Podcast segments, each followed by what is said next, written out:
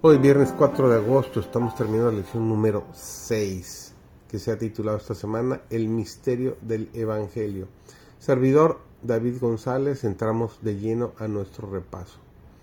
En el capítulo 3 de Efesios, Pablo vuelve a reflexionar sobre la conducción de Dios en su vida.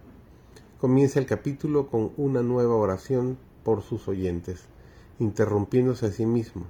Realiza reflexiones autobiográficas en los versículos 2 al 13 acerca de su papel en la comprensión y la proclamación del misterio de Cristo.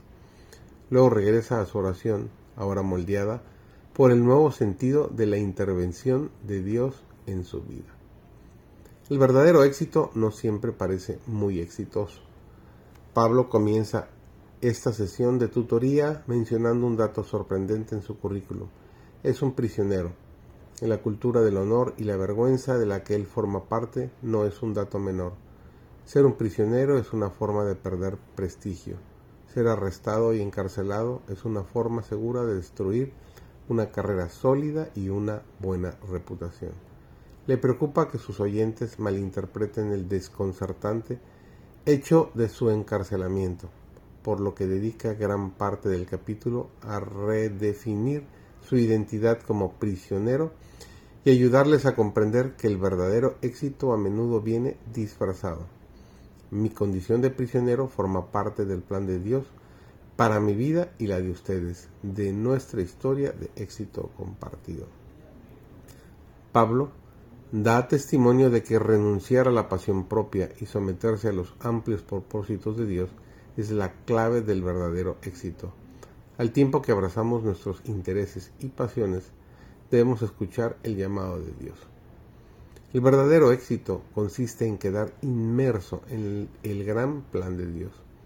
Él te llama a participar de su gran proyecto, unificar todas las cosas en Cristo. A pesar de ser un prisionero, Pablo está eufórico por el privilegio que ha tenido de desempeñar un papel estratégico en el gran plan de Dios de unificarlo todo en Cristo. Apenas puede creer que Dios le tocara el hombro, compartiera con él su visión universal y le encomendara la gestión de una parte esencial del plan.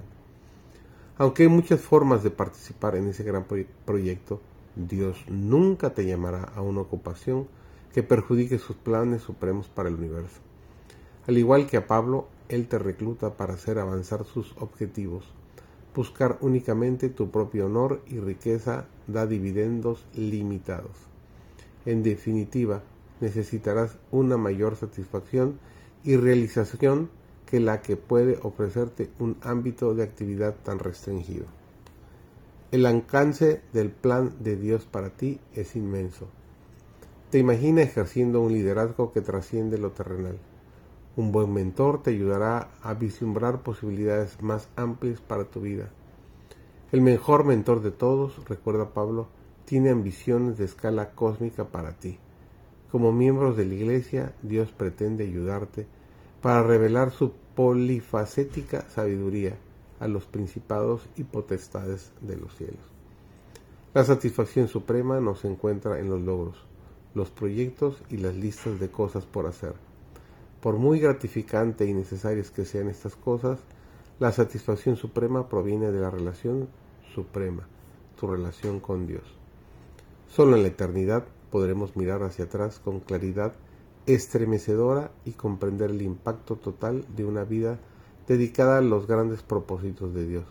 Si tienes hambre de verdadero éxito, de una vida con sentido real que cumpla un propósito valioso, tómate en serio el consejo con cultural y radical de Pablo en el capítulo 3 de Efesios. Desde la perspectiva del tiempo y de la eternidad, estarás enormemente agradecido por haberlo hecho.